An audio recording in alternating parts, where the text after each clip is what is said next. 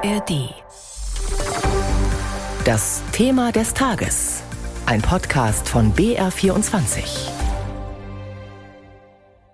Boris Pistorius ist jetzt 100 Tage lang Verteidigungsminister. Der Job gilt traditionell als einer der schwersten im politischen Berlin. Große Hoffnungen waren und sind mit dem neuen Verteidigungsminister verbunden, vor allem in der Truppe.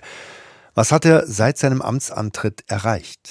In diesem Thema des Tages wollen wir ein bisschen hinter die Mauern des Verteidigungsministeriums und auch hinter die Fassade des Hausherrn schauen. Mein Kollege Oliver Fritzel hat mit unserem Hauptstadtkorrespondenten Mario Kubina gesprochen. Er ist unser Fachmann für den Bereich Verteidigung. Boris Pistorius ist der beliebteste Minister der Bundesregierung. Das hat der jüngste ARD-Deutschland-Trend wieder unterstrichen. Mehr als jeder zweite Wahlberechtigte ist mit seiner Arbeit zufrieden. Er ist quasi von 0 auf 100 durchgestartet. Mario, wie kommt es aus deiner Sicht zustande?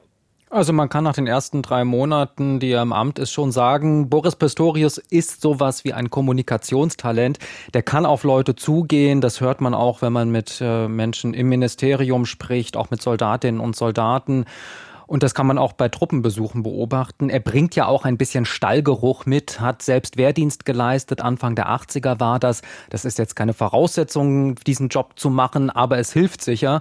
Und äh, man muss sich ja auch vergegenwärtigen, Pistorius musste im Januar wirklich ins kalte Wasser springen. Da kam ein Anruf vom Kanzler. Ein paar Tage später schon wurde Pistorius als Verteidigungsminister vereidigt. Und noch am gleichen Tag der erste hochrangige Besuch aus dem Ausland, auch noch vom wichtigsten Verbündeten, den USA. Verteidigungsminister Lloyd Austin war da in Berlin. Dann einen Tag später Rammstein, das Treffen mit den anderen Staaten, die die Ukraine militärisch unterstützen. Und von Anfang an, muss man sagen, wirkte Pistorius Schulz schon ziemlich selbstsicher, so wie einer eben wirkt, der weiß, äh, was er will und was jetzt aber auch auf seinen Schultern lastet mit diesem Amt in diesen Zeiten. Von daher bin ich mir der Verantwortung und der großen Bedeutung dieser Aufgabe natürlich sehr bewusst und bin umso dankbarer, dass sie mir zugetraut wird und werde mich vom ersten Tag an mit 150 Prozent in diese Aufgabe reinstürzen. Ja, das klingt jetzt erstmal nach Eigen-PR des Ministers, aber man kann schon sagen, nach den ersten Monaten im Amt, ähm, dass der den Eindruck vermittelt, das ist jemand, der echt für die Sache brennt. Mhm, es ist schon erstaunlich. Wird er quasi, hat man das Gefühl, mit Lob überschüttet? Gibt es denn überhaupt keine Kritik an ihm? Doch, Kritik gibt's schon. Äh, die kommt vor allem aus der Opposition. Für die CDU-CSU-Fraktion zum Beispiel ist die 100-Tage-Bilanz von Pistorius eher durchwachsen. Florian Hahn, der verteidigungspolitische Sprecher der Fraktion, der sagt, ähm, er würde Pistorius eine glatte 3 geben als Schulnote. Um einen sehr gut zu bekommen, muss man natürlich auch liefern. Das heißt, äh, die vielen guten, warmen Worte zu den richtigen Themen, die reichen auf Dauer nicht, sondern wir brauchen äh, nicht nur Worte, sondern tatsächlich auch Taten. Damit meint Florian Hahn Beschaffungen von neuem Gerät für die Bundeswehr. Da muss einfach mehr Tempo rein. Pistorius Vorgängerin Lambrecht ist ja auch durch einige, ich sag mal, Patzer aufgefallen. Hat sowas in der Art bei Pistorius auch schon gegeben?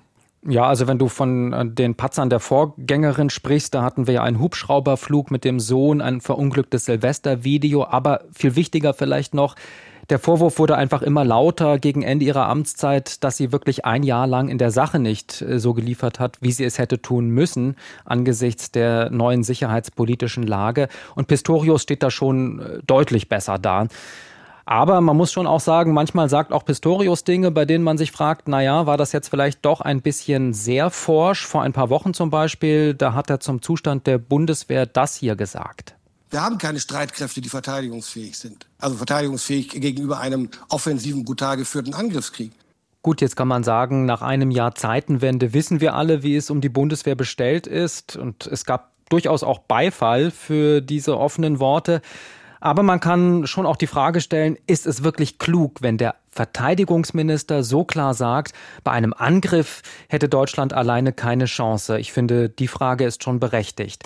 Also die Sache zeigt, auch unter Boris Pistorius geht möglicherweise mal was schief im Ministerium. Ja, es geht vielleicht auch mal was schief, aber man hat das Gefühl, seit Pistorius im Amt ist, gehen Entscheidungen zum Beispiel zu Waffenlieferungen an die Ukraine schneller. Was entscheidet Pistorius wirklich selbst und was das Kanzleramt? Also die Frage, ob Panzer geliefert werden und wie viele Panzer an die Ukraine geliefert werden, über sowas wird im Kanzleramt entschieden, nicht im Verteidigungsministerium. Das ist auch unter Pistorius so. Aber Boris Pistorius ist schon ein entschiedener Befürworter dieser Waffenhilfe für die Ukraine. Insofern äh, kann er die Panzerentscheidung, die im Januar äh, getroffen wurde, schon auch glaubwürdig nach außen vertreten. Ich glaube, dass diese Entscheidung historisch ist, weil sie wieder abgestimmt passiert, weil sie in einer höchst brisanten Lage in der Ukraine geschieht. Und deswegen verdient die Entscheidung Respekt sagte er in einer ersten Reaktion. Am 25. Januar war das also am Tag der sogenannten Panzerwende. Und Pistorius geht auch auf die ein, die sich Sorgen machen, die also befürchten, dass Deutschland so immer weiter in den Krieg hineingezogen werden könnte. Denen sagt er nämlich, Deutschland ist nicht Kriegspartei, nach wie vor. Ja, Mario, wir haben anfangs schon drüber gesprochen. Boris Pistorius gilt so als Macher, jemand, der anpackt und der aufräumt. Der hat doch schon erste Personalentscheidungen getroffen. Neue Leitungen im Bundeswehrbeschaffungsamt in Koblenz.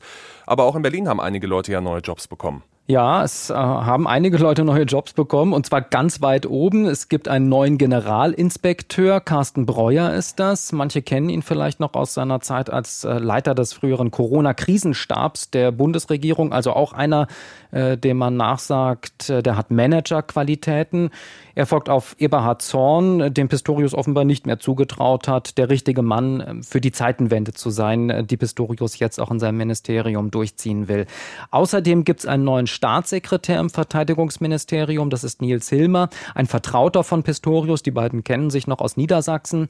Äh, da war Pistorius ja zehn Jahre lang Innenminister.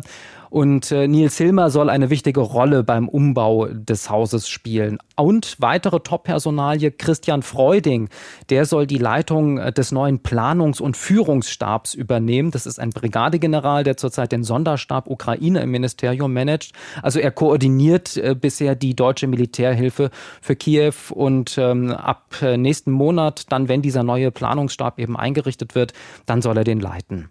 Und was soll dieser Planungs- und Führungsstab äh, für eine Aufgabe haben? Also das soll so eine Art Schnittstelle sein zwischen der Leitung des Ministeriums und den übrigen Einheiten im Ministerium. Das ist ja weit verzweigt. Äh, da gibt es allein zehn Abteilungen und auch eine vergleichsweise große Leitungsebene, die jetzt verschlankt werden soll. Der Planungsstab soll in Zukunft verhindern, dass auch unwichtige Vorlagen auf dem Schreibtisch ähm, der Ministeriumsspitze landen. Also ein Beispiel, das da immer wieder genannt wird, Schlafsäcke für die Ukraine. Dazu muss es nun wirklich keine Vorlage ganz weit oben auf dem Schreibtisch geben. Das kann auch weiter unten entschieden werden, ist der Gedanke.